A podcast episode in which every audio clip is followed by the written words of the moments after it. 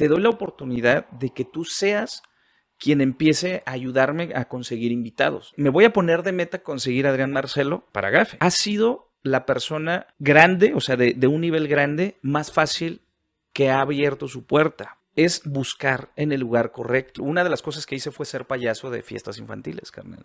O sea, yo, yo iba a fiestas y a los 14 años empecé. Dice, ¿tú esto lo haces por tus hijos? Y me dijo así, o sea, se me quedó viendo. Güey, me removió bien cabrón en ese momento. Dije, sí. Dice, no pares, güey. A partir de ese momento llegué con mi esposa y le dije, ¿sabes qué? La estoy cagando. Nunca sabes de dónde te va a venir la ayuda, güey. Y si alguien te la ofrece, no, no digas que no.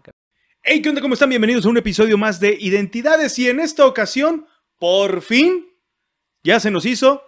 Y aquí está presente el señor Adán de la Rosa. Tu gente va a decir, por fin, pues, ¿quién es? ¿Quién es? Es que, a ver, ¿cuánto tiempo teníamos intentando grabar un episodio? Sí, como dos meses. Fácil. Yo creo que sí, dos meses y porque tú no estabas o te cancelaban o yo me iba. Viceversa. Sí, pero ahí está. Pero por fin ya está el señor Adán de la Rosa aquí con nosotros en las filas de Identidades, mi estimado Adán, gracias, gracias este, por aceptar grabar con nosotros. Y bueno, pues vamos a arrancar de lleno. De lleno. ¿Quién es Adán de la Rosa? Ay, qué pregunta tan difícil. Adán de la Rosa. Aquí hay Kleenex, ¿eh? Sí, ahí va. No, pues agárrense. No. Adán de la Rosa se ha convertido en un creador de contenido. Digo, ahora lo digo porque le empiezo a creer y creo que esa es parte importante en esta carrera. Antes de llegar a este punto, yo me dedicaba al radio. Hacía mm, radio, ya llevo más o menos tres años haciendo eh, en promomedios. medios. Tenemos un programa que se llama El Menú, que es de comida, y uno los sábados que se llama El Tilichero, que es, de echar cotorreo. Tú ya estuviste ahí. Es correcto. Uno de tus invitados, que está, porque estuvo aquí, pero que ahora está acá y que estamos jugando con los tiempos, está ahí sentadito viéndome de manera muy coqueta, que le mandamos un besote. El buen eh, Luis Abarca de Jalisco Desconocido también. Entonces es un formato que a mí me gusta mucho, pero que eh, esto, ahora te lo voy a platicar, el radio también me ha llevado a conocer a gente extraordinaria como ustedes y uno de ellos, y que yo le diría el, el primero que de alguna manera dio esta confianza o este paso de confianza, fue el señor Gaffe, ¿no? El Bruno Díaz. El Gaffe, el señor Gaffe. El señor Un mexicano. Entonces, a él lo tengo de invitado, a él lo invité una vez así a través de las redes sociales, que es como todos los que hacemos contenido tratamos de buscar al invitado. Totalmente. Afortunadamente lo vio, me responde, nos vemos, este, grabamos, cuando yo lo veo, yo lo vi sin máscara, carnal. O sea, yo lo vi sin la balaclava. Ustedes saben, no sé si ya les tocó a los dos, es, una emoción rara el verlo así, porque se te cae un héroe, ¿no? O sea, pero lo, lo dejas de ver como, como esta figura mística luego lo humanizas. No, no, claro, o sea, y a mí me pasó cuando, cuando lo invitamos, dije, ¿cómo va a llegar? Va a llegar, va a llegar encapuchado. Sí, sí, sí. Sigue encapuchado. Por lo general siempre hay patrullas aquí. Dije, madre, si no me lo agarran aquí. sí, sí, sí. Sí, sí, sí, pero ya llega y, a todísima madre el gafe. uno de, lo puedo decir, uno de los mentores precisamente de, de, este podcast porque eh, lo platicábamos. Eh, pues nos ha dado muchos consejos para seguir creciendo en, esta comunidad de, de, identidades, ¿no? Como lo, como lo has hecho tú con tus consejos, como lo, hizo Luis este, en el capítulo eh, anterior. Entonces, de verdad, eh, pues creo que a Gafe se le debe, se le debe mucho y, es un tipazo además. Correcto. Un tipazo. Entonces, a mí algo que me gusta mucho es, yo creo que al igual que tú y que los que nos dedicamos a los medios, es conocer gente, es platicar y obviamente eh, hacer cosas interesantes. Cuando llega eh, Gafe se sienta, lo primero que hacemos es como platicar qué hacía cada quien en su trinchera. Yo le decía que muchas de las cosas que a mí me gustaría haber hecho es animarme a hacer contenido para YouTube o cualquier otra red y a él le dice una de las cosas que me encantaría es hacer radio. ¿Quieres que paremos? No, no, no. Ah, íbamos bien. Sí, todo bien. Ok, entonces hacemos como este match, hacemos este, este shift de, a ver, yo te invito acá, tú invítame allá, empezamos a cotorrear hicimos clic y yo una de las cosas que le preguntaba al principio era, oye, ¿y cuánto me cobras por enseñarme a hacer esto? ¿No? Porque realmente lo quería hacer. Dije, si voy a tomar un curso, lo voy a comprar, no sé, no tengo garantías. Él, que ya se dedica a esto, obviamente tiene las herramientas. Dije, pues mejor le pago a él, ¿no? Entonces me dice, no, no, no, yo te, yo te enseño, vente dos, tres días a la semana. Empecé a hacer eso y justo lo que pasó es que, pues nos hallamos bastante bien Eh, y él me empieza a animar a hacer creación de contenido. Nuestras charlas, haz de cuenta, yo llegaba con él, él me indicaba, oye, YouTube funciona de esta manera, Facebook de esta, así se monetiza, hay que subir, hay que apagar, hay que activar, eh, lo que se tenga que hacer.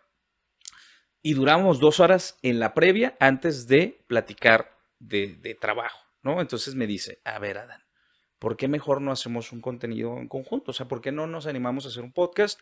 Tú te enseñas y pues a mí también me sirve como para Claro. tener más contenido. Claro. Y a partir de ese momento, as- o sea, uno no se la cree, ya hasta, hasta unos meses después te das cuenta de que te cambia el chip, tú lo has visto. Ahora que ya tienes este podcast, no es lo mismo estar pensando en radio, en televisión, a estar pensando en contenido para YouTube. Y, eso es, para mí fue una bendición haberme topado con él. Después él me empieza a presentar amigos. Aquí está Luis Abarca, me ha presentado bastante gente y ha sido en viceversa. Lo que yo tenía, las herramientas que yo encontraba en radio interesantes, le dije, ahí te van, él me aventó las, las suyas y ahora es como el consolidar eh, como dos skills, ¿no? Y que tú lo has visto. Es, un- es un en este engranaje. ¿no? Es un engranaje lo que, lo que te dejan eh, los medios de comunicación y digo los medios porque pues esto que hacemos es, es un medio de comunicación más, ¿no? Sí, sí, sí. Antes se tenía la, la- la idea de que YouTube no iba a pasar de, de ser una plataforma de videos y, y ahí quedó, pero ahora creo que le está partiendo la madre a, Claro. a Al, la al que, tele, al que a la digas. radio, totalmente de acuerdo. Y que bueno, perdón, la radio nos ha servido para esto. Yo también estuve mucho tiempo en radio, mucho tiempo en televisión y que nos ha dado, que muchos de los invitados pues han sido eh, Derivados de. derivados de y que pues es una plataforma de, de- de relaciones públicas los medios de comunicación y que es una chulada la radio además. Sí, mira, y yo también vi en este tema del crecimiento o del cambio, la transición de radio a crear contenido acá, que la neta las skills que tenemos nosotros en los medios nos sirven muchísimo y nos ponen a muchos pasos adelante de otro tipo de creadores que no tienen los medios que han aprendido de manera diferente, pero lo que nos echa a perder el trabajo es que esperamos que la interacción sea la misma que traíamos en los medios convencionales, ¿no? O que la manera de comunicarlo es la misma y ahí es donde siento que fallamos bastante. O sea, es irle acuerdo, ajustando. sí. Nosotros hablábamos ahorita, ¿no? Que el tema de hacer introducción o no, invitar a la gente o no, monetizar, o sea, todas estas cosas que a nosotros nos enseñan porque de eso vivía la televisión o el medio convencional de los patrocinios, aquí no, carnal. Aquí un consejo que me lo ha dado, aquí, no porque esté aquí, lo hubiera dicho de todos modos, Luis Abarca me decía, si tú empiezas como creador de contenido y, e inicias chiquito, preferible que la gente te vea que vas subiendo de nivel, que te compras una mejor cámara, que te compras un mejor micrófono, eh, que ya tienes mejores invitados, que ya vas a mejores lugares, porque eso es lo que hace que la gente se identifique contigo. Claro. En cambio, tú y yo tenemos la idea de si no es con buenas cámaras, no, si no está bien iluminado, no, si no trae buen micrófono, no. Y eso nos orilla, creo yo, carnal, no sé tú qué opines, a, a tener ciertas inseguridades, pero al mismo tiempo a pensar que la llevamos de ganes solo porque estamos rodeados de un gran equipo. ¿Me explico? Sí, totalmente de acuerdo. Y creo que también lo, lo platicábamos. Eh, afortunadamente, eh, este equipo, el que tú estás viendo, eh, que obviamente que nos es a través de donde ustedes nos están viendo, la- las cámaras, las luces, los micrófonos, pues es, es un equipo que ¿Ha costado? ha costado Claro. Y que ya se tenía y que la neta, eh, y yo siempre se los digo, Nacho, Iván, que son, que son los productores y que están detrás de cámaras, se la rifaron desde el primer momento en que tomamos la decisión de hacer este proyecto. Claro. Porque no es mi proyecto, es nuestro Sí, proyecto, ¿no? sí, es sí, nuestro nota. canal. Y eso ha sido bien chingón y siempre que lo digo se los agradezco y se los agradezco públicamente y siempre se los digo.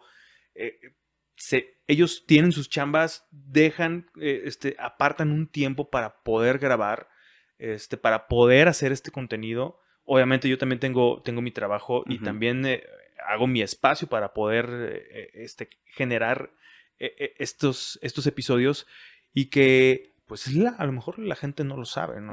Lo que pues no se ve o, o no se dice constantemente. Y ni se pregunta. No, y ni se pregunta exactamente. Entonces, pues también vamos empezando, empezando de cero, ¿no? Sí, y es lo más chingón. ¿No, ¿No sientes que es como un reaprender? O sea, dejar a un lado todo lo que ya habías aprendido.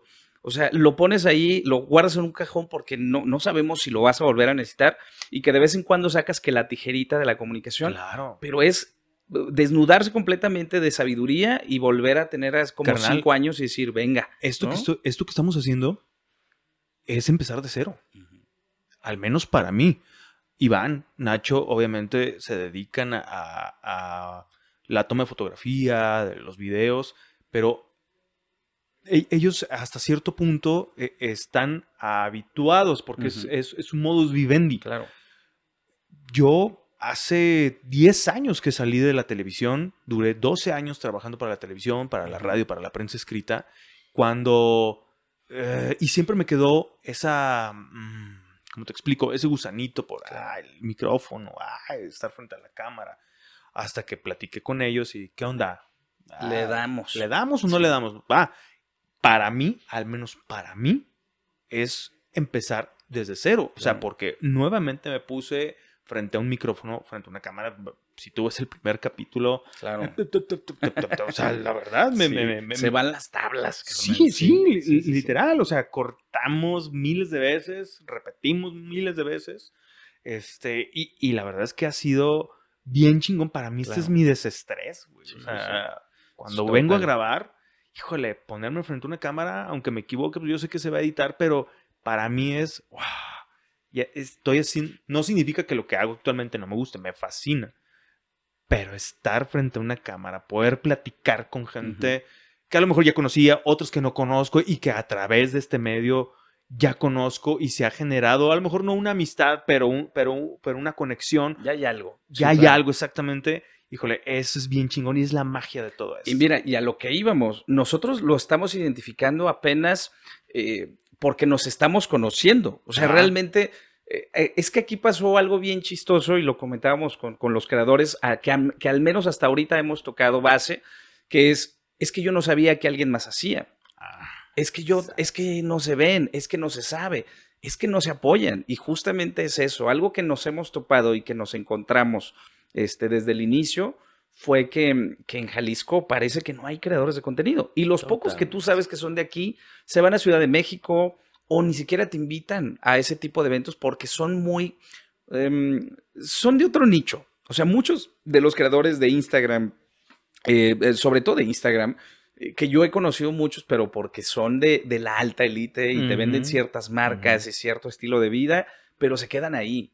Y ellos difícilmente van a compartir el secreto con, con los de abajo. Es normal. Uno lo entiende, pero ahora que nos estamos ubicando todos los que vivimos de la calzada para allá y que a duras penas estamos comprando la cámara y la luz y sabemos el valor que tiene la relación pública y el poder conocer a alguien que está mejor que tú.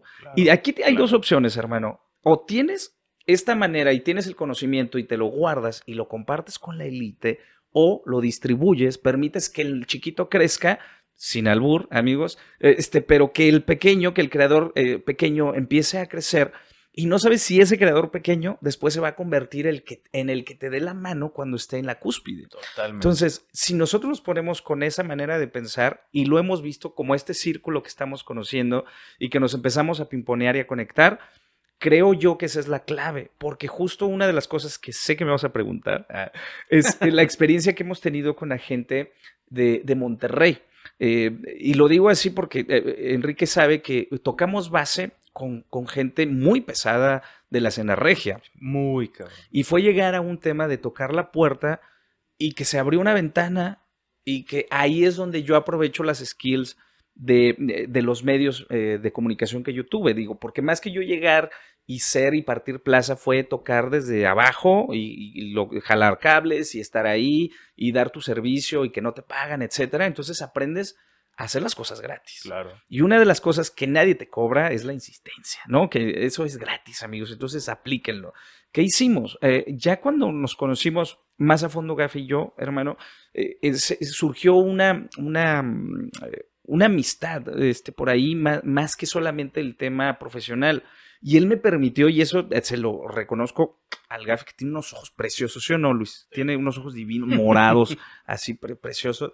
Este, él, yo considero que es mi padrino en este tema y se lo he dicho y se lo agradezco. Pero él, aparte de, enseñarme el tema de, de, YouTube, me dijo, te doy la oportunidad de que tú seas quien empiece a ayudarme a conseguir invitados. Yo veo que en el radio conoces mucha gente, a mí se me dificulta, no soy nada sociable, y la verdad me encantaría que tú me ayudes a traer aquí gente. Entonces hacemos una especie incluso hasta de sociedad, la cual cuando tú ves la manera, y se lo voy a decir aquí al buen Enrique, después de un tiempo trabajando con él, pero practicando y platicando, le empecé a presentar gente. No sé si le iba bien o mal a, sus números, yo no creo que le haya ido tan bien, pero lo que él sintió es que estaba eh, eh, aprendiendo a, conocer otro tipo de mercado que él jamás había conocido, ¿no? Un día llega eh, Gafe así de la nada y me dice, oye carnal, aquí tienes. Y le dije, ¿qué tengo qué? O sea, me da dinero. Le dije, pero ¿y esto qué? Te presté. Me, me dice, no, es de los invitados que me has traído. Y le dije, pero, a ver, carnal, o sea, no ha sido con esta intención. Dice, no, pero yo he ganado dinero con ellos y, lo menos que puedo hacer es darte. Claro. O sea, Luisa Barca dice que soy bien chillón. Estuve así, de, neta, llegar a las lágrimas con él. dije, pero ¿por qué? O sea, Dice, es que tú me estás ayudando, yo te quiero ayudar.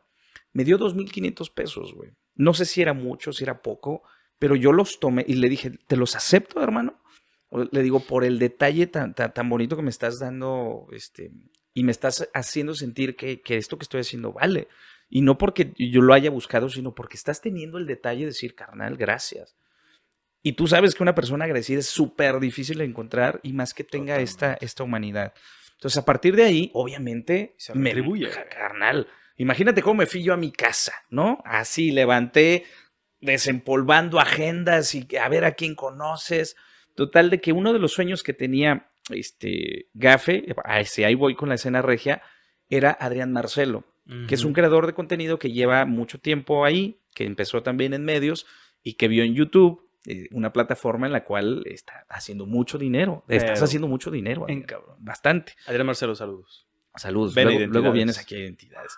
¿Qué pasó, carnal? Que eh, dije, me voy a poner de meta conseguir a Adrián Marcelo para, para GAFE. No sé si mañana, no sé si en una semana, si en un mes, si en un año. Una meta que te propusiste. Pero es una, es una meta, ¿no?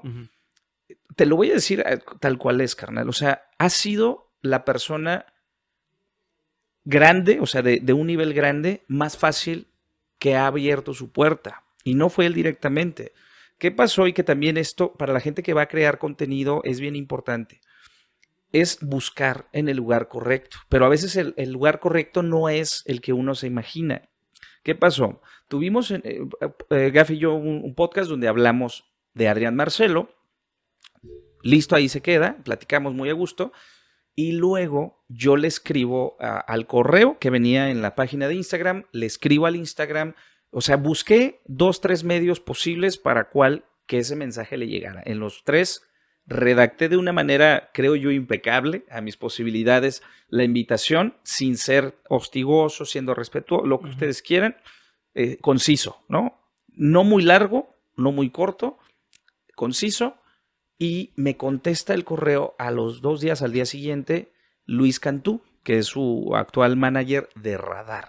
Y me dice, yo no sé qué están haciendo, carnal, dice, pero me están llegando notificaciones de este, con Adrián de que nos están buscando, o sea, ¿qué, ¿qué hacen? O sea, ¿ustedes qué hacen? ¿Quién es Gafe? O sea, el vato me contesta, pero dice, yo no hubiera dado, si, si tú no hubieras escrito, dice, la neta es que yo lo hubiera dejado como, ah, qué chido, ah, ahí está. Dice, carnal, vamos a Guadalajara en un mes, dos semanas, no me acuerdo cuánto era. Dice, ¿qué onda? ¿Armamos algo? O sea, carnal, yo dije, luego, luego me acuerdo que le hablé al gafo. Le dije, carnal, ¿estás sentado? Le dije, porque te vas a ir para atrás. Le dije, no sabes quién me acaba de contestar que quiere hacer contenido contigo. Me dice, a ver, sorpréndeme. Le dije, Adrián Marcelo, carnal. No mames. Güey, gritó, comandante gritó. No le haga el cuento. Pero así como, como Flanders, así, güey. O sea, se emocionó tanto, güey, que la neta a mí me emocionó el saber que él estaba emocionado. Entonces fue un tema como de, duramos ahí como, como niñas de secundaria hablándonos y, diciéndonos del, novio, carnal, que me dijo, carnal, ¿cuándo? Le dije, no sé, pero ahorita, mañana, lo X. Le dimos el seguimiento, se cumple la fecha, llega, y algo sí que, tengo que, que, decir, yo le tenía una idea horrible a Adrián Marcelo, carnal te voy a confesar que cuando yo veía videos en YouTube de él, yo decía a YouTube, ah, no me mandes videos de este cabrón, o sea, me caga. ¿Pero por qué? No sé, era como un tema de empatía. Yo lo veía y decía, güey, si este vato se va por la fácil, güey. Ay, este vato es bien carrilla, güey. O sea, me hacía sentir incómodo su humor, güey. Entonces yo lo evitaba. Y me decía y yo, sí, lo voy a ver, le dije al gafe, solamente porque tú me estás diciendo y quiero conocer su tipo de humor y X, ¿no? Entonces, en ese intermedia la tarea de ver algunos de, sus contenidos y dije, este vato es bien inteligente. O sea, lo primero que dije antes de conocerlo y de saber que nos iba a contactar, este güey es muy inteligente y sabe cómo vender. Totalmente. O sea, perdón que te interrumpa, güey, porque quiero pensar que vas a esto. Adrián Marcelo tiene una fórmula tiene personalidades. O sea, como bien te puede grabar bien marihuano. O sea, y, y hablar temas realmente muy serios, a pesar de que se está fumando un porro. Sí, claro. Tiene otra que es un humor muy negro, muy, muy negro, pero que te causa gracia, cabrón. Sí. Y tiene otra totalmente diferente que es totalmente sobrio en una mesa con bandido diamante y te habla de cualquier tema. De cualquier tema. Y, eso te refleja a un cabrón que le gira la ardilla. O sea, lo primero que yo vi cuando vi esta versatilidad, tú como creador o, como gente que está en el medio dices, este güey sabe de lo que se trata. O sea, este güey sabe cuando una cámara lo está grabando, eh, cuando está con un vato que, que come, que, que, que grita, que hace, que o, con un vato que lee bastante, o sea, él se adapta a lo que sea. y tiene en su cabeza perfectamente el timing, el ritmo y sabe cuándo aventar la bomba, porque sabe que eso se va a viralizar. es algo que lo ha aprendido él, ¿no? Entonces, cuando yo lo empiezo a ver, digo, es un vato eh, original, es, bueno, original dentro de, del mercado este, como irreverente, pero que tiene un estilo muy particular y es un güey que se adapta, ¿ok? Cuando ya lo contactamos y que llegan aquí a, Guadalajara, que el seguimiento me lo dio totalmente Luis, su, su, productor de, Radar, antes de llegar me dice, oye, carnal, ¿se agüitan si buscamos la manera de hacer algo con Gafe, pero en, en un lugar? Ellos querían grabar en las 5 de, febrero. Eh, un radar ahí le dije, mira, según yo, no me creas, es un tema delicado si tú vas ahí y exhibes algunas cosas. Le dije, por cualquier cosa, mejor cambio. Dice, sugiéranos ustedes dónde. Le pregunto a Gafa y me dice, al San Juan de Dios, al mercado San Juan de Dios. Le dije, va, súper bien, eh, activo, etc. Llegan y lo primero que hace Carnalos es bajarse Adrián de la camioneta. Adán, ¿cómo estás? O sea, tú y yo sabemos lo importante que es que una persona de esta magnitud te vea los ojos, porque luego hay gente en el medio muy grande y que, ah, permiso, ¿dónde es? ¿Y tú quién eres? Este compa llega, te ve a los ojos, te saluda de mano, oye, mucho gusto, gracias por la insistencia, cabrones, bla, bla, bla, bla, bla, oye, mi equipo, mis socios, mi esposa. A ver, ahí se pausa, dije, este güey es un rockstar, este güey es inteligente, este güey es humano, este güey es humilde. Humilde, güey. Cabrón, no por nada, empiezas a hacer los enlaces y dices, no por nada está llegando donde está llegando. Se baja todo el equipo, le agradezco al, productor, eh, Gafe, ¡ah! Acá, sí lo hiciste, cabrón, sí lo hiciste. Se emociona bastante y la neta no estaba de menos porque pues, era alguien que él veía en, su casa, eh, con su familia. Se meten, empiezan a grabar, yo me quedo afuera con su familia, les hicimos fruta, o sea, güey, fue una recepción como... como Casera. Sí, claro, o sea, como que se sienten confianza, tardan dos, tres, eh, una hora y fracción este, en grabar, salen, se van, nos esperamos. Una. No, hicimos 10 segundos, güey, se van. Y. ¡Ay, güey! Entonces acá, ¿no? Emocionadísimos por lo que acaba de pasar. A lo vi emocionado, pero carnal, o sea, lo que yo sentí de ver su cara, de ver la cara de su esposa, decir, no manches, conocimos a Adrián, o sea, ojo, no quiero decir con esto que gracias a mí se dio, porque es una mitad del trabajo que Gafe ya había hecho, que había consolidado, que ya había hecho su nicho, que había ganado este público, que la confianza, todo lo que está detrás de, carnal, a mí nomás se me hizo fácil vender a mis amigos, que es una de las cosas que le digo a Luis. Si algo yo siento que tengo es que, que, que, tengo esta habilidad de decir, es que Enrique Bustos entrevista súper chido. Enrique Bustos fue de protección civil, no manches, hace ya. No, Luisa Barca, no, Luisa Barca se va a explorar. O sea, me la creo y los quiero y, los admiro y creo que también esa, esa parte sirvió para yo poder también entrar al juego con Gafe y decir, tienes un producto maravilloso, si lo ves como un producto audiovisual, lo- ahora sí que hay talento, pero falta apoyarlo. Falta apoyarlo. Lo único que, que llegué a hacer fue tocar las puertas que yo sabía por los medios que yo había tocado y las cosas se fueron dando. Y de a partir de ahí, eh, hacia eso quería llegar, se abrieron las puertas en, en Monterrey. Después ellos nos dicen, ¿por qué no vienen para acá con nosotros? O sea, aquí por lo menos les conseguimos un par de entrevistas y por supuesto vengan a entrevistar a Adrián y vénganse con nosotros, este, perdón, vénganse a conversaciones con el bandido, que también es un tipazo, carnal. Y eh, cuando nosotros llegamos allá, lo primero que topamos es humildad, porque pensaríamos que los regios son totalmente distintos a eso. Sí. Te abren las puertas de su casa, te invitan a comer, te dan sus tips, te dan lo que han aprendido, te preguntan tú qué onda, qué has hecho, cómo te ayudamos, o sea, Es una escuela, güey. Esto es una escuela, cabrón. pero, pero a lo que voy es, ¿eso lo ves aquí en Guadalajara? carnal? No, no se ve. Es muy difícil No se que lo ve. veas Bueno, a- al menos eh, lo que yo, yo llevo de tiempo o llevamos de tiempo en, Ujú. en este cotorreo de, de la creación de contenido, no, no se ha visto como tal, nos ha costado muchísimo trabajo. Hay, hay invitados, obviamente, Ujú. no, que no me se mencionan, Claro, claro. este, que, güey, o sea, por favor, Sí. ¿no? Sí, sí. Hay otros que, que, como Gafe, güey, fue algo muy similar. Yo le escribí por, por Instagram, ¿qué Ujú. onda? Soy Enrique Bustos, estoy empezando, bla, bla, bla. Sí. Pum, me contesta. Yo, ay, güey, o sea, Sí, creo, creo que el sentimiento que, que le dio Adrián mutuo. Marcelo, es, Adrián Marcelo a Gafe, a mí me, a mí me pasó con Gafe, claro, precisamente. Y qué que- chido. que no le digo, exactamente. o sea, ¿qué, qué, qué creen? ¿Qué creen que me contestó Gafe, güey? Neta, también así. Ay, Totalmente, Qué chido, qué güey. chido. Me pasó también con Beno Albarrán, don Beno Albarrán, un saludo, muchísimas gracias. Lo mismo, y más porque a Beno yo tengo años de escuchándolo, ¿no? Ujú. O sea, y es una, es una voz es una institución, güey. Es una icónica. institución. Maestro, pinche beso. Sí, Beno icónica Beno Ujú. Albarrán, ¿no? Entonces también cuando acepta, wow, Sí. o sea, Beno Albarrán, tenerlo, tenerlo aquí. ¿Qué huele, brother? Híjole, güey, no, o sea, ajá, sí, güey. O sea, fue muy chingón. Y a, a lo que iba es que apenas eh, estamos conociendo precisamente y nos estamos dando cuenta de cómo es el funcionamiento de la creación del contenido. ¿no? Sí. Eh, ahora con, con- con- con Luis, con Gafe, contigo, con Beto del Arco, que, no- que cuando vamos, también Beto del Arco, una chulada, la verdad es que eh, Beto fue de los primeros eh, capítulos que grabamos que todavía no teníamos un estudio nosotros y que estábamos tocando chido. ¿Puedo grabar contigo? Sí. Oye, pero no tengo dónde grabar, ahí voy. Sí, No, sí, claro. Carnal, lo que quieras, aquí están mis micros, aquí están mis cámaras, aquí están. ¿Quieres que te edite? Te entrego editado, te entrego editado, güey. O sea, Qué chulada. Ajá, o sea, y, y- y esas son de las cosas que, que realmente valen un chingo la pena y que estamos conociendo. Sin embargo, sí se, han- se nota mucho la, la, eh, esa camaradería, vaya, entre creadores de contenido aquí en Guadalajara. Porque así como, como está en Monterrey, lo mismo se ve en Ciudad de México. ¿no? Sí, claro. O sea, Un poquito más recelo, ¿eh? Yo acabo de regresar de Sí.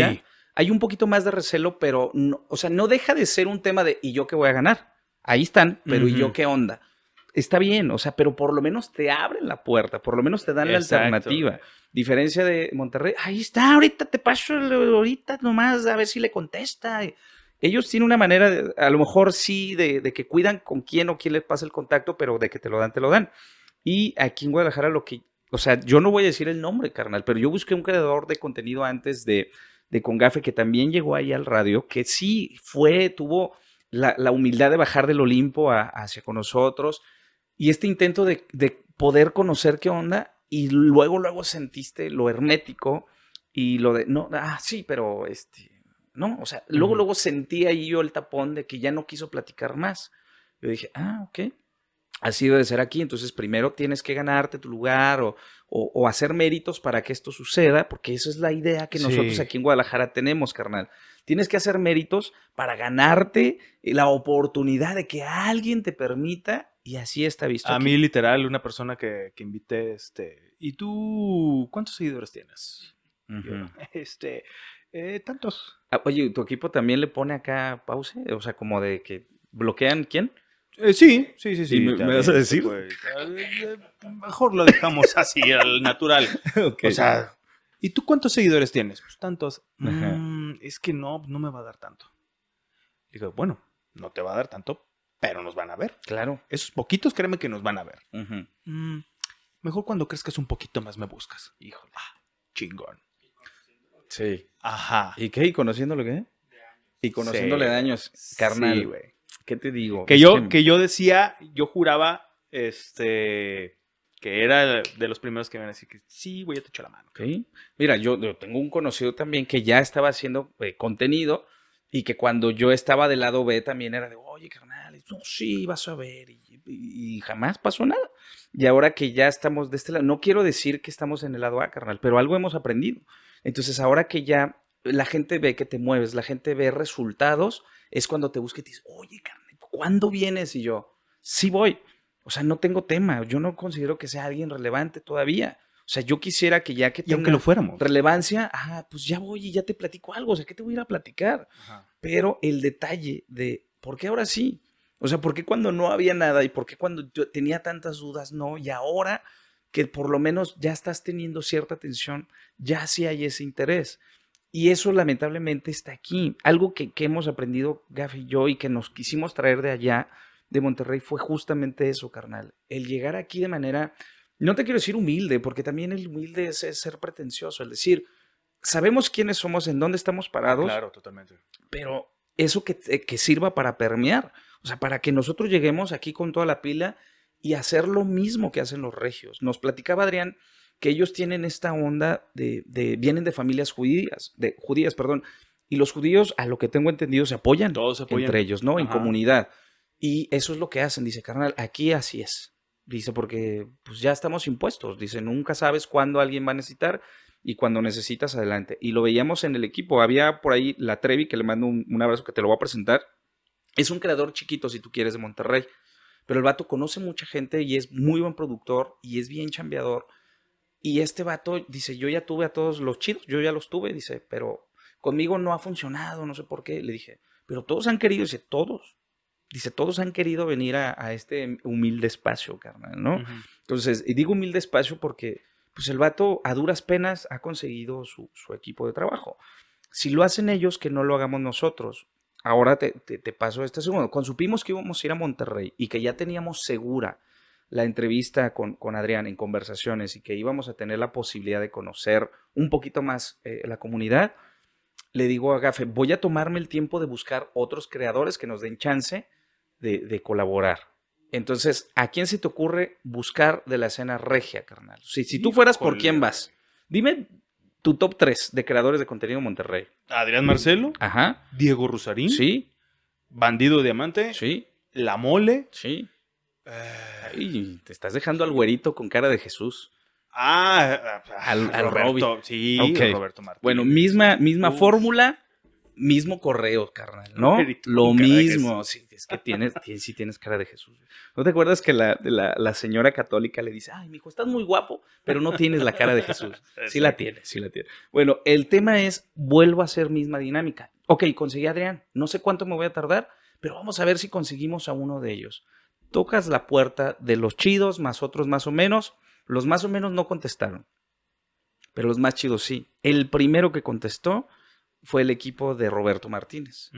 Me responde su, su, su productora, me dice, Adán, este, nos súper interesa, Gafe. ¿Cuándo vienen? No, pues vamos tal fecha, amarrado. El primer día que íbamos a llegar a Monterrey, la primera cita era Roberto Martínez. O sea, misma dinámica. Gafe, ¿a quién crees que acabo de conseguir? Roberto Martínez. ¡Ah! Otro grito igual. Carnal, segundo que contesta, el equipo de Diego Rusarín. Misma fórmula, mismo resultado. No. ¿Cuándo vienen? ¿A qué hora? Acá nos vemos. ¿Tú qué crees que sentimos? O sea, el hecho de buscar a los tops y que nos hayan dicho que sí, nos da esta esperanza de carnal. Puedes conseguir el Claro, que quieras. güey, Y eso es un hecho, o sea, y se los digo a ustedes, te lo digo a ti, carnal, a tu equipo, al, al Luis que ya lo ha visto más de cerca, no hay imposibles. O sea, el chiste es tener un buen producto, tener algo que vender, decía Luis. Primero hagan lo que van a vender y luego ya solito el resultado se da. Lo fácil con Gafe es que llevaba dos años haciendo las cosas increíbles y viralizándose de una manera impresionante, que los mismos creadores regios le decían, llevas dos años y llevas medio millón de seguidores. Está muy cabrón. Lo, lo que hizo Gafe fue encontrar un nicho, Un nicho. un nicho que nadie había visto y que ahí estaba desprotegido. Eso fue el primero que, que- que- el que pega primero pega, Pega dos veces. Ahí estuvo. Entonces, esa fue la suerte, más trabajo. Que Gafe es una de las personas más metódicas que conozco. Graba, descarga, em, eh, sube, edita, descarga, programa. O sea, es tu, tu, tu, otro es acá. Este también que graba, este, se pone una meta de tantos por semana. Eso indica que estás haciendo bien las cosas, porque luego los de Monterrey hacen lo mismo. Entonces, dos cosas que hace la escena regia, puentearse y trabajar un chingo. Y obviamente valorar, bueno, ya son tres las relaciones públicas. Pero bueno, con, con Roberto Martínez pasa algo bien curioso. Tú pensarías que él tiene este, esta aura de, de Dios de las redes sociales, carnal. Hermano, no- no- nos citó en, en la casa donde todavía este, creo que viven sus abuelos. Llegamos ahí, nos estacionamos. El, el vato venía del parque, güey. Venía de correr, venía caminando. Así como lo ves. ¿Qué onda? ¿Cómo están? Güey, el gafe lo primero que le dice, güey, estás hermoso. Le dice, cabrón, porque el vato, o sea, el ver ahí a, a tus superhéroes de la actualidad y ver que tienen esa humanidad y esa humildad y vénganse, aquí es, aquí está el baño, este, si quieren algo de tomar, aquí está la sala, él tiene una salita ahí muy, muy especial donde recibe a su gente, que pronto la van a conocer, muchachos, se los auguro.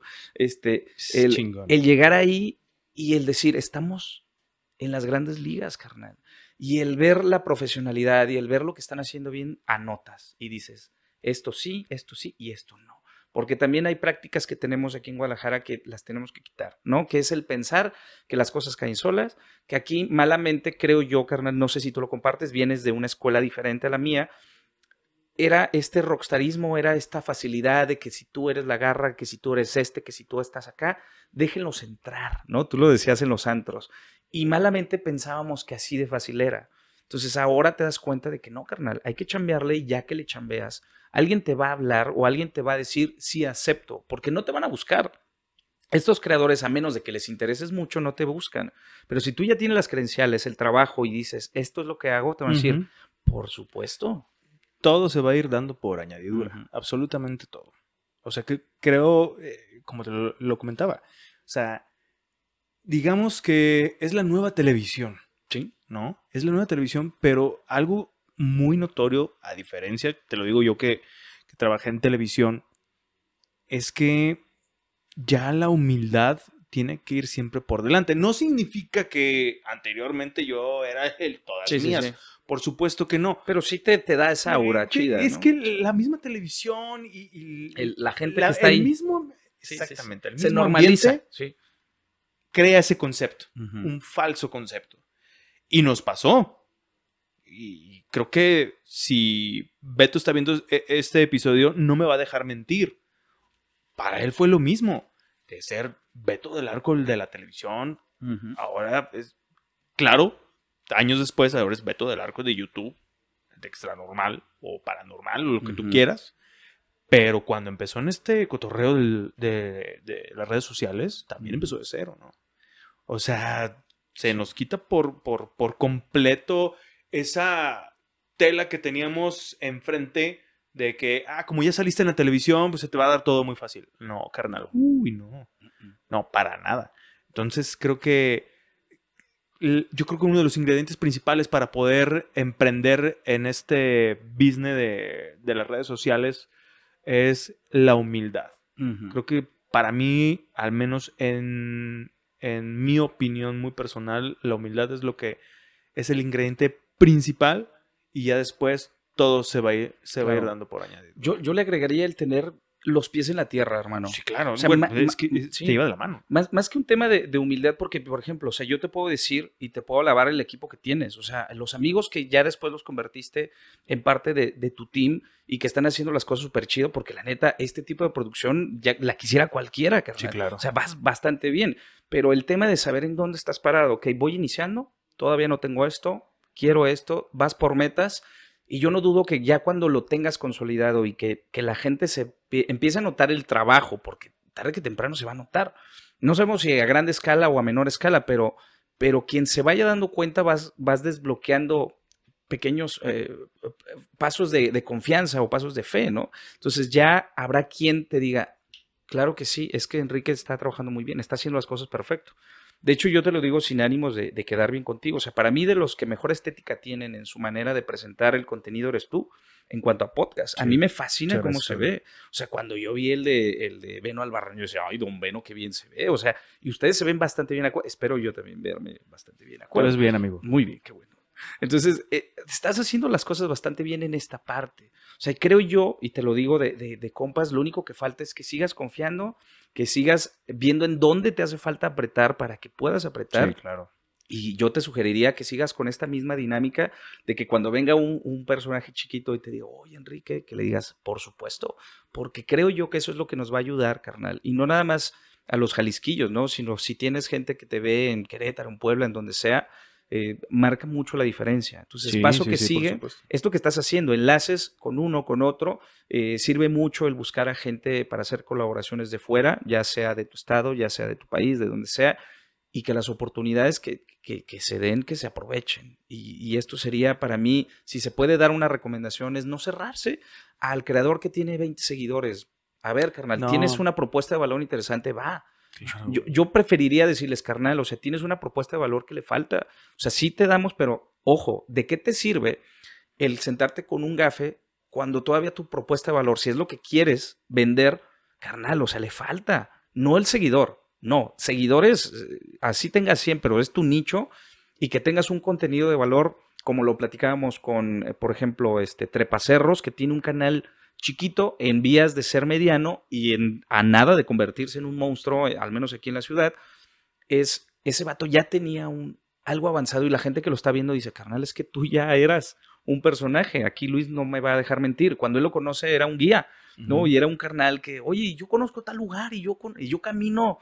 ¿Cuántas horas? Camina 16 horas a veces. Ajá, es un carnal, hermano, que eso lo hace diario. Este güey nomás le dijo, güey, grábalo. El vato lo único que hizo fue el chip y ahí está. Nos, pre, nos lo presenta a mí, al gafe. O sea, decimos, güey, este es una chulada. O sea, este vato es oro. Porque el vato es, es, es, es un ser divino, güey, un ser de luz, cabrón. Ajá. Es un vato que, que da lo que tiene, güey. Y creo yo que también esa, esa postura hay que tomar nosotros, Enrique. O sea, lo que tú ya tienes, lo que has conocido, lo que has avanzado, si llega alguien, esto es lo que soy y esto es lo que te doy, carnal. Sí, totalmente de acuerdo. O sea, tienes que, eh, como bien lo dices, tienes que tener los pies en la tierra y decir, a ver, ¿en qué soy bueno? Uh -huh. Y en, en, base a eso, darle. O sea, lo comentaba Luis. A ver, a mí me gustaba desde chico la, la cámara y uh -huh. me gustaba explorar. Pero ¿cuál fue su valor agregado? Grabarlo. Sí. Sí, sí, sí. Y, y, y exponerlo al público. Y eso lo, lo está llevando puta, sí. Mira, para arriba. uno de los tips que nos dieron que también te lo quiero compartir y que está genial que la, que la gente lo sepa.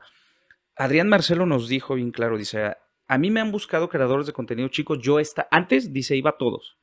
Dice, pero me di cuenta que les afectaba en su rendimiento en YouTube. Dice, cuando yo iba, obviamente, o sea, no, no porque sea yo, dice, pero la neta es que les iba demasiado bien. Uh -huh. Entonces sus vistas se disparaban en el episodio. Siguiente episodio llevaban a Juan, a Juan Pérez. Es que. Uh -huh. Dice, es lo peor que, que, le puedes decir a YouTube, porque YouTube va a decir, oye, vas muy bien. Ah, caray. Dice, y, y, y los otros 100 mil seguidores este, o 100 mil views que tenías, ¿dónde están? Y nosotros sabemos ahora que si tienes un pico muy alto, YouTube lo menos que espera es que le des la mitad o que le des el 20%, o sea, algo. Entonces, si no llegas a esos números, YouTube también es, es, es condenado. O sea, si tú no le pones después de un gran creador un creador más o menos, el CPM te castiga. Sí, sí, claro, o sea, es una montaña rusa. Primero llegas, le pones a grandes ligas, ¡boom! Cabrón, y luego te vas para abajo. Así es. Entonces, lo que él sugería, dice, yo lo que les llega, comparto ahora a, a, estos creadores es, llega a 5 mil fijos, que sean tu nicho, carnal, que sean 3 mil, que sean 2 mil, pero que sea tu audiencia. Dice, ya que llegues a ese nivel, vaya el que vaya, si da ese pico, por lo menos YouTube va a decir, bueno, pero se mantuvo en lo que siempre se mantenía. Dice, pero si yo o cualquier creador de contenido grande, vamos a un espacio, dice, lo que vamos a hacer es, o sea, les podemos incluso hasta perjudicar. Dice, no dudamos que después le echen ganas y todo, dice, pero si ellos ya tienen una manera de trabajo, dice, yo me fijo más en gente que es constante. Dice que, que sube cada semana o que aparte de eso tiene otro proyecto. Dice que, que es gente que lo va a aprovechar. Dice, porque sí, llegas a, al podcast de Pepito y, y, y, su prima, dice, y no va a pasar nada. Y a los tres meses se va a cansar porque va a decir, híjole, me acuerdo que cuando vino Adrián tuve 90 mil views, dice, y te mata como creador, dice. Entonces, sí. no se desesperen. Lo mismo te lo decimos a ti, o sea, lo vemos nosotros que, que, este, Luis, por más que le vaya bien en su exploración, en el tema del podcast va creciendo y él va viendo sí, cómo claro. ahí va y sin desesperarse. Con, con GAF es igual, o sea, es, ya tienes un nicho seguro, pero si quieres entrar a otro, sabes que le vas a bajar al rendimiento. Tienes videos de 500 mil, pero también tienes videos de 12 mil views. Y no por eso eres el peor y no por el de un millón y medio, este, creo que el más fuerte tiene como 3 millones. O sea, no por ese vas a ser el mejor. Claro. Los pies en la tierra. Los pies en la tierra siempre. Antes, mejor dicho, antes de iniciar ya, digamos, este despegue en, en tu carrera, uh -huh. te dedicabas a la radio. Uh -huh. ¿Te llegaste a imaginar esto? ¿Que, que ibas a, a, pum, Mira, catapulta? ¿Te lo imaginas? Porque es como a que lo que uno aspira cuando se dedica a, a creación o a medios, a lo que quieras, como llegar a ser algo similar a tus fuentes, o sea, uh -huh. al güey que tú admiras. Eh, en mi caso, yo soy de la generación de que yo veía a Omar Chaparro, carnal, y yo decía, güey, o sea, un programa de ahí con los compas, black and claro, white, personajes, y te la crees y dices, claro que lo quieres. Pero ya cuando llegas y, la misma experiencia te dice, sí, pero sabes lo que tienes que sacrificar para llegar a ese nivel, sabes lo que te tienes que preparar, sabes la suerte que debes de tener, o sea, son muchas cosas, muchos factores, caes en cuenta y en tu realidad dices, bueno, con que yo gane de esto y que yo haga lo que amo, porque a fin de cuentas el radio sigue siendo mi medio favorito, Garnel, ¿no? Porque tú y yo sabemos que ahí no hay máscaras, o sea, la voz tú podrás eh, en, ante tele decir, y aquí estamos, y vamos con las noticias, y, y, la sonrisa, pero realmente no lo sientes, realmente ni te interesa, pero en el radio se nota. Sí, claro. Entonces, el, el hecho de empezar a hacer radio, yo desde el principio dije, yo no voy a ser ni Mario Cuevas, ni voy a ser el que va a reinventar la radio, yo voy a venir a disfrutar esto. Y cuando yo me puse en ese papel, todo lo que ha sido para mí son bendiciones. Cuando alguien ya de, un municipio que haces una cobertura te pide después porque le gustó tu trabajo, porque te invitan a hacer alguna colaboración para alguna marca, porque, oye, les encantó a la gente de, de tal marca y, y quieren invitarte a hacer una activación, eso es lo que dices, güey, qué chido. Ahora, si de ahí me preguntas, si me imaginaba, ahora que estoy entrando a YouTube, si me imagino estando en otro spot, por supuesto que me imagino, pero sé lo que implica. La única diferencia que ya tengo en, en mi sangre, en mi ADN, en mi experiencia, es saber que le voy a tener que topar, que son desvelos, que es inversión de tiempo, dinero, esfuerzo, y que tienes que ser constante y que te la tienes que creer y que tienes que confiar en tus skills y que luego te tienes que rodear de gente que vibra igual que tú. Totalmente. Porque si no estás con gente, déjate de chingona, güey. Con gente soñadora, con gente trabajadora, con gente que, que te dice, carnal, dale, güey, sin miedo, estás frito, güey. Entonces, sí me imagino estando a lo mejor en otro nivel, sí, qué chido, pero estoy bien sentado en la realidad, carnal. Ahí voy, poco a poquito. O sea, mis compas como, como Luis, este, como, como, como Gafe, te incitan a, güey, traes algo, hazlo, pero hazlo ya. Y hazlo ahora. Pero es que el micrófono, pero es que la cámara, que te valga. O sea, hazlo con lo que tienes. Con lo que tienes, claro. Y dale. Y si pega, qué bueno. Y si no, carnal, aquí estamos y seguimos siendo compas. Y si no tienes 500 mil seguidores, no pasa nada. Eso, carnal. Quitarnos de la cabeza los seguidores. La gente que sabe de esto actualmente te dice, güey, si tienes mil seguidores, pero son mil seguidores constantes y fieles, ahí estás, ahí es tu estás. nicho. Tengo diez mil, pero nada más me escriben cinco mil, tienes un buen nicho. Tienes este 500 mil, pero nada más participan 200, 300, aguas, algo estás haciendo mal, no tienes ese engagement. Y las marcas o la gente que tú quieras o YouTube se fija en eso. Entonces, ¿de qué quieres, para qué quieres un canal grande y seguidores a morir si no tienes interacción, si, si no los estás cuidando, ¿no? Te decía que acabo de llegar de un curso que tomé en Ciudad de México. Me tocó tomar un curso con el manager de Asesino, del okay. freestyler, de El Choc eh, Fermoso, creo que se llama. Y el Choc me dice, eh, carnal, o sea, aquí en la música en la, lo que importan son los fans, la gente que te sigue. Para nosotros en la música vale más el superfan el que te escribe, el que te comparte la historia, el que si sacas una cachucha te la compra, que los otros 300 mil ahí que están y que no hacen nada o que solamente le dan like. Dice, está chido. Dice, pero realmente la gente que te quiere y que te impulsa te lo hace saber. Te manda regalos, te manda, o sea, a muchos les manda feria, güey, porque dice, yo te quiero ver mejor. O te consigue lugares, o te guía, o te aplaude, o te, o te abraza cuando una publicación que tienes ahí, que, que te estás sintiendo la chingada y, y te dice, carnal, aquí estamos, ¿sabes? O sea, entonces también eso vale más que el que tengas ahí, no sé, 100 mil seguidores, Claro, 200 mil. Totalmente. A ver, antes de ser locutor, ¿a qué te dedicabas? Antes de ser locutor, híjole, nos vamos, ¿qué tan atrás quieres que me vaya? ¿No? Digamos ya cuando empezaste a ver la, la realidad Ok, adulta. ok, mira, mira, sin irme a la realidad adulta, o sea, una de las cosas que hice fue ser payaso de fiestas infantiles, carnal. O sea, yo, yo iba a fiestas y a los 14 años empecé y empe- eh, por eso se me quitó el miedo escénico, o se me quita el miedo al micrófono, o, o si me pones en un escenario, yo no tengo tema. O sea, si tú me pones a hablar con, con cinco personas chidos, si tú me pones a hablar con 200, no tengo pedo. Si veo un, si tú quieres un Telmex, o sea, es que no ha llegado ahí, pero sí he estado en un este, Benito Juárez, va, le das. No tienes tema. Y me sirvió bastante el hacer tablas ahí. ¿Cómo- cómo- perdón, Sí. ¿cómo, cómo es que llegaste a ser eh, payasito? O sea, ¿fue Ok. por necesidad o, o- no, fue, fue por, por, por gusto? por personalidad. Quiero pensar. Por gusto, güey. Nosotros eh, est- estábamos haciendo tablas gimnásticas en la secundaria. Ok. O sea, a mí me gusta, siempre me ha gustado bailar. Y eh, yo era muy introvertido de morrito, o sea, no era muy sociable, era como el típico morro que le echa ganas a la escuela, pero que no trasciende en la parte social. Empiezo a bajar de peso, me ayuda mucho a empezar a- a conectar con otro tipo de gente, pero el baile y de alguna manera el ser chistoso, cabrón, o el, por lo menos el tener la facilidad de, de palabra me ayuda a, a ten- a llegar a otro tipo de gente. Les caigo bien y me dice uno de ellos, oye, güey, eres bien cagado, güey. Dice, yo soy payaso con un mago y estamos buscando gente como tú. Le dije, ah, pues Ah, Simón, pues vamos, güey. Entonces, pues llego y, y la neta es que fue de alguna manera fácil porque pues, yo no tenía vergüenza de hacer muchas cosas. Cuando yo estaba en secundaria, yo participaba, que, va a haber un exa- eh, que va a haber una presentación de poesía, que de declamación, que de dibujo. Yo me anotaba todo, carnal. O sea, yo le pegaba ahí a lo que me gustaba. Entonces ya estaba acostumbrado a, a la gente, si tú quieres, ¿no? O a estar presente en un público.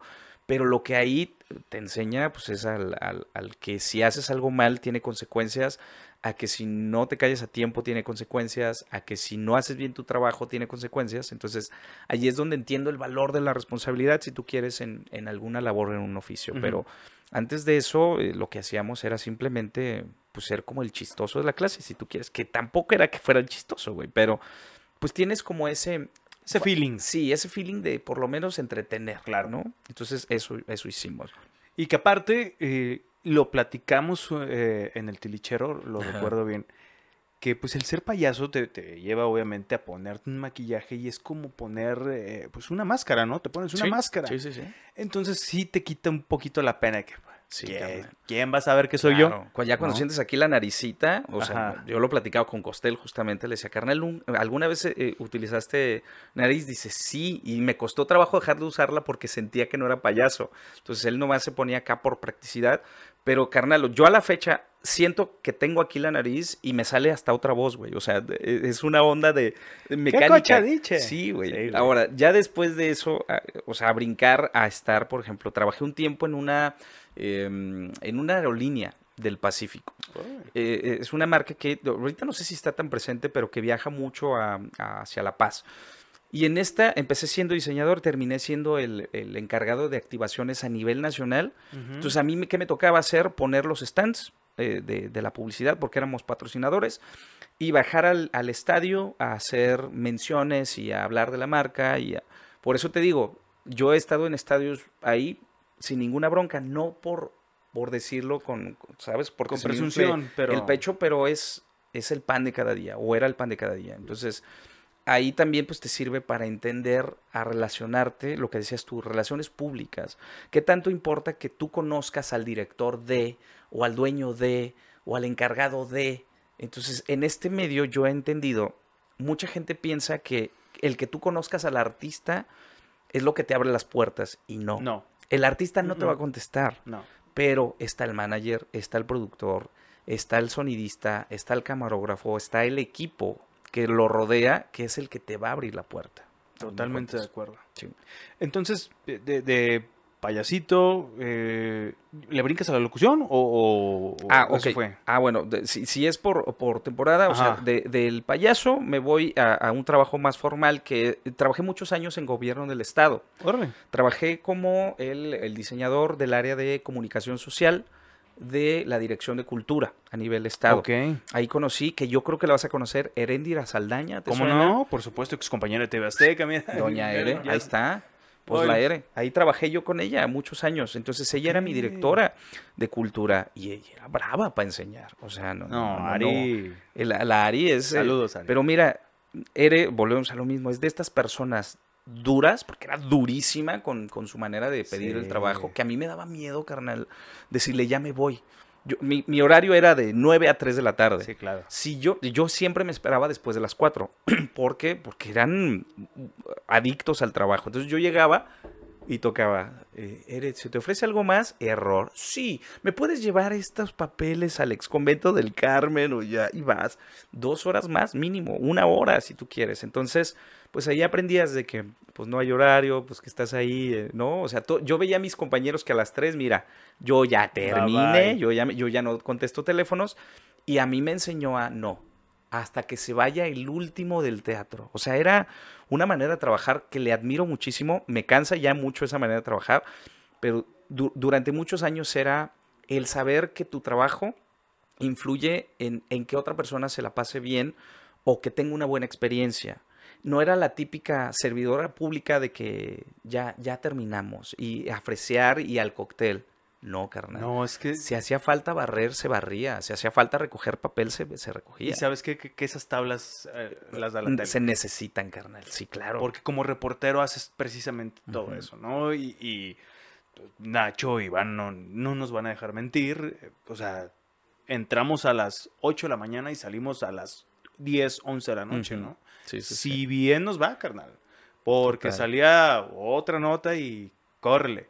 Aquí el señor presente, algún día les vamos a platicar esa de Aguascalientes, una nota que, cubrimos en, en los límites de Aguascalientes y Jalisco, un choque. Traemos un Chevy. No, digamos, ¿cuánto? 140 yo creo en un Chevy. O sea, de la prisa no, de no, no, a no, la no, no, nota. Llegamos en dos horas y media, dos horas. Fue impresionante cómo le metió pata este cabrón, pero híjole. Pero es que te adaptas a lo que hay, ¿no? Y, y si hay que hacerlo, hay que hacerlo. O sea, yo me acuerdo que la filosofía de, de Ere era, ¿cómo que no se puede? Oye, es que no. A ver, ¿cómo que no? Soluciones. Carnal, o sea, gracias por esas tablas. Era teléfono, 2 de la mañana. Oye, Enrique, ¿cómo estás? Fíjate que traigo un tema atorado. Oye, échame la mano. Aparte, hija de tu madre, tienes una manera de pedir las cosas tan bonita. Que bueno, conseguía lo que quería, carnal. Sí. Entonces, 3 de la mañana tú tenías resuelto el pedo porque a las 5 de la mañana se publicaba.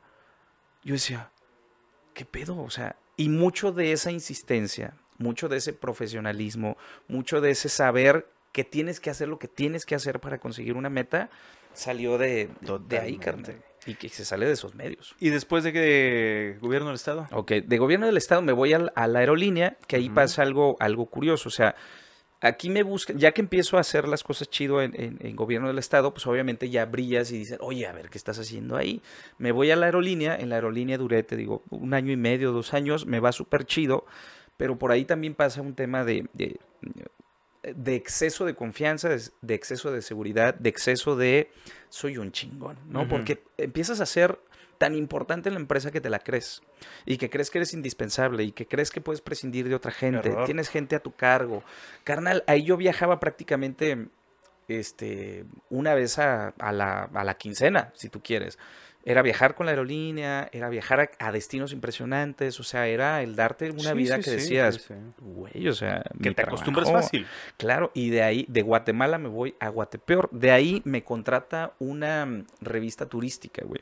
Mi trabajo en la revista turística era divertirme con los agentes de viajes y documentar sus experiencias. Y decir, el hotel está divino, la comida está divina.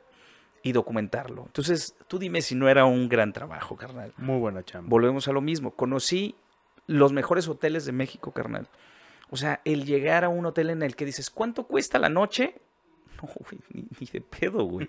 En dos años, güey, te voy a juntar lo que yo necesito para hospedarme ahí y poder estar y, Una y tomar noche. las fotos. Claro, güey, una noche. Entonces, volvemos a lo mismo. Te inflas, Sí, pierdes el piso, sí.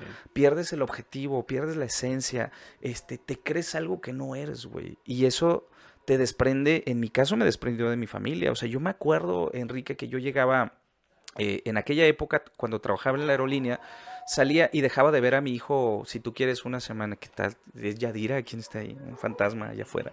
Este, llegábamos, carnal, y, y yo veía a mi niño dos semanas después, o una semana y media. Y luego decía, ah, este niño no me quiere. O sea, yo sentía que no me quería. Pues obvio, güey, no está. No, está. Y cuando me voy a la agencia de, de, de este medio turístico, lo que noto es que en lugar de durar una semana, dos, eran tres semanas, era un mes y era regresar. Carnal, el día que yo regresé y que vi a mi hijo y que lo desconocí, dije, no, güey, no estoy haciendo las Alto cosas ahí. bien, cabrón. Mi esposa, gracias que me apoyó todo el tiempo, carnal, pero si bien ella pudo haber dicho, sabes que yo me voy de aquí, no hubiera habido pedos. Uno de los mejores consejos que me dieron eh, en estos trabajos, carnal, fue en la aerolínea. Yo me codeaba ya con, con el director comercial, con el director operativo, con el director de marketing, con el dueño de la Liga del Pacífico. de- o sea, ya estaba en esa mesa. Yo de invitado, ni siquiera era porque yo fuera alguien relevante. Pero ya estabas en grandes te ligas. invitan, claro. Entonces, yo me recuerdo que, perdón, que, que estaba tomando con ellos y yo veía que ellos estaban muy felices. Yo les decía, güey, yo acabo de colgar con mi esposa que me pregunta dónde está, güey, dónde estoy. ¿Cómo se la llevan ustedes con, mis, con sus esposas? Güey, todos se soltaron a reír. A ver, empezamos. Enrique, ¿cuánto llevas de divorciado? Dos años. Tercera esposa. Ah, cabrón. ¿Y Tú, este, Fidel, este, ¿cuántos? Tres matrimonios, cinco hijos, este, tres pensiones, ¿no? Güey, así era de, el de la Liga del Pacífico. Güey, es mi segundo matrimonio. Y mi esposa tiene 22 años. Y yo les decía, pero ¿qué pedo? Mi director comercial me dice, güey, tú tienes que aprender a elegir si te vas por la familia o si te vas por, la parte negocios. profesional, güey. Si vas por lo profesional, olvídate de la casa. ¿Cuántos años tienes de casado? Dos años, tres, no me acuerdo cuánto le dije. ¿Cuántos años tiene tu hijo? Este, un año y fracción. Si eso es lo que te mueve, güey, no estás en el lugar Estás correcto, güey. Dice, y no te quiero quitar la ilusión, güey. Dice, pero si lo que tú quieres es estar con la familia, güey, esto te va a desgastar. ¿Por qué? Porque vas a llegar a la casa, tu esposa va a estar enfadada, tú vas a llegar con todas las ganas de verla, la vas a querer llevar al cine, a cenar, porque traes el flow, conociste, y vas a llegar y te va a decir, pero, ¿dónde estabas?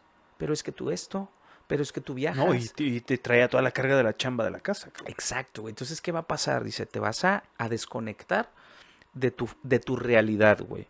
Si lo que quieres es profesional, ve, ve hablando con ella y vele diciendo lo importante que es tu carrera y vete haciendo responsable. Ni siquiera me dijo, güey, y hazte otra familia. Me dijo, no, hazte responsable, De lo que dale anda. carrera a tu hijo, dale una buena casa o, o dale un buen futuro a tu esposa actual y busca tu, tu amor por esto, güey. Dice, todos los que nos dedicamos a este nivel, sabemos que es sacrificio, güey. Y eso me dejó muy marcado, cabrón. Entonces yo dije, yo no quiero eso. O sea, yo sí quiero ver a mi hijo crecer. Yo vengo de una familia donde desde los dos años, año y medio, yo no vivo con mi papá, cabrón. Entonces es un tema de que a mí me resonó muchos años, ya afortunadamente lo superamos, pero dije, lo que menos quiero yo ser un papá ausente. No quieres repetir lo mismo. Entonces, yo no quiero eso, ¿qué tengo que hacer? Y saliendo de este trabajo también, que, me, que no salí necesariamente bien, porque sales con el ego hasta arriba, cabrón, llegas a un punto donde pierdes todo, güey. De tener un sueldo que en aquel entonces se me hacía muchísimo, que eran como 22 lanas al mes libres, güey, porque aparte los mejores hoteles, viajes, Sí, sí, etcétera. sí. Entonces, si lo pones en una balanza, güey, me iba bastante bien. A no ganar ni un perro peso, güey. O sea, llegar a un, un tema donde estás con tu esposa y de que dices, ya no hay pañales, ya no hay leche, ya no hay nada en el refri. Y solamente por el orgullo de creer que yo era mejor que todos mis compañeros, que yo era mejor que incluso que mi director, de, de ser desagradecido, güey. O sea, y estar así dos años, güey. Yo aguanté porque tenía un ahorrado y porque mi mamá siempre me apoyó, güey. Pero llegó un punto donde, o sea, yo me acuerdo que lo peor que fue fue el que mi, mi esposo me hubiera dicho, no hay nada que hacer. Y mi, mi mamá me dijo, ya no te puedo prestar porque lo fácil, ¿no? Y, y ya no tengo ahorros y es tu realidad, güey. Un año y medio después de que te quedas sin chamba y a buscarle, güey. O sea, yo nunca había tenido un trabajo donde yo llevara como la solicitud de empleo y Sí, claro. todo era por recomendación y todo era por el talento y lo que tú quieras y te inflas. No, y, y- y creo que una de las peores cosas que le puede pasar al ser humano es quedarse sin trabajo. Carnal, o sea, y, que no, horrible, espérate, y no saber qué hacer, güey. Y no tener ni siquiera mi computador, porque yo decía, muy buen diseñador, pero no tengo compu. Todo ese dinero Todo que, te- tenías, güey. güey, nunca ahorraste para comprarte un equipo, ni cámara de fotos, güey. Dependes de la gente, cabrón. Y si no es por estos amigos que te dicen, güey, ahí está la cámara, güey. Vete a trabajar, güey, ahí está. O, o vente, güey, vamos a ir a tomar unas fotos, güey. Mi compa Balú, cabrón, donde quiera que estés.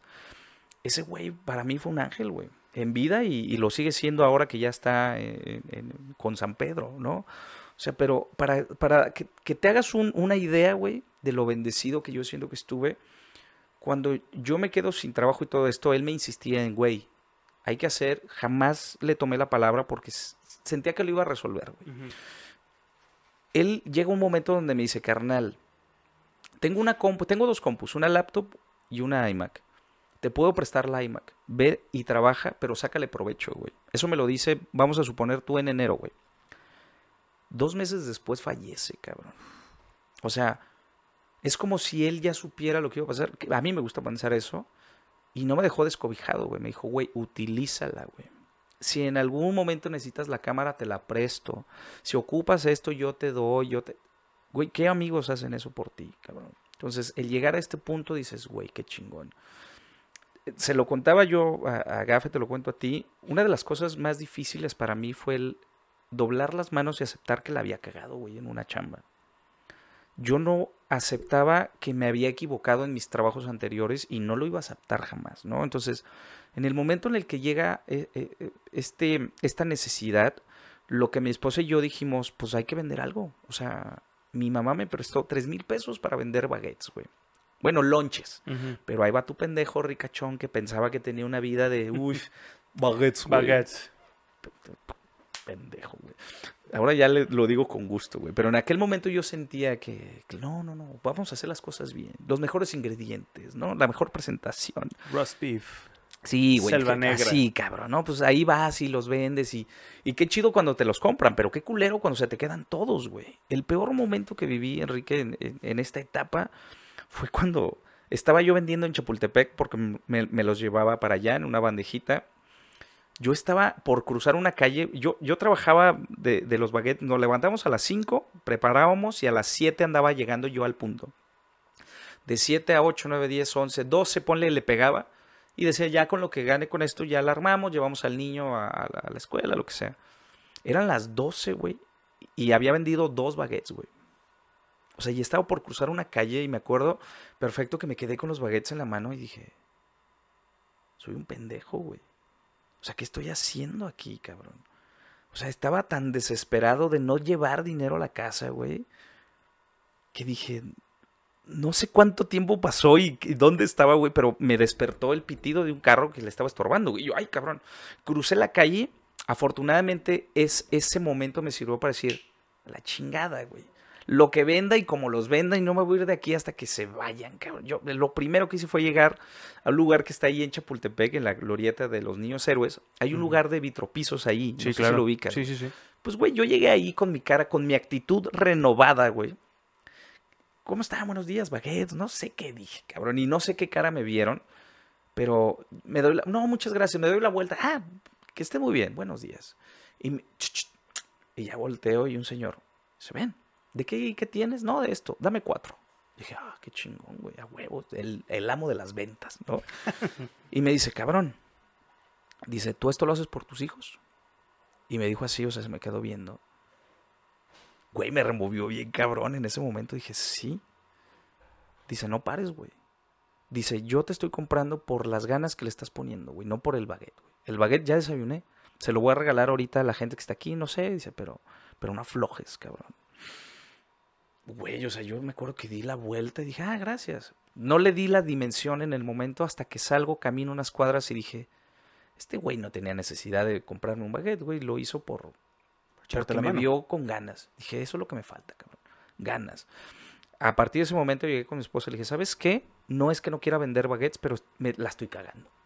O sea, estoy haciendo algo que, que- que no, es, no es mi esencia, güey. O sea, no es que no se me haga eh, que yo demerite el venderlo, pero, pero sé que puedo hacer más cosas. Entonces toqué la puerta de mi compa, le dije, cabrón, este, sí, necesito la cámara y la compu. Órale, güey, llévatelos a tu casa.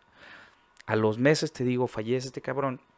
Y cuando fallece, su, su mamá me dice, hijo, ¿qué hacemos con el trabajo de él? Él se dedicaba a la foto, güey Mm. le hacía fotografía y tenía muchos clientes que no les había entregado. güey. Entonces me pides la señora, lo único que te pido es que les entregues. Haz uso del equipo, llévatelo a tu casa. Si necesitas hacer eventos particulares, hazlos, pero no me descuides el trabajo de mi hijo. Le dije, señora, jamás en la vida. Entonces, volvemos a estos aprendizajes, güey. No, nunca sabes de dónde te va a venir la ayuda, güey. Y si alguien te la ofrece, no, no digas que no, cabrón. Por más orgullo que tengas, por más que tú creas que vas a poder solo, ahí no es. O sea, hazte de amigos, apóyate de ellos, cuando necesiten, dales, cuando tú necesites, pídeles. Porque a veces ni siquiera eso hacemos, Enrique. Exacto. Ocupamos y en lugar de ir a decir, güey, me está yendo la chingada, yo puedo solo. Yo puedo solo. Usted el orgullo es lo peor Sí, que se puede. Eso. Carnal, qué chingón. ¿Qué, qué viene para ti? ¿Qué viene para mí? ¿Qué viene para la Pues, Rosa? eh, Seguir chambeando, creernos lo que estamos haciendo y seguir creando, carnal. O sea, ya estamos ahí.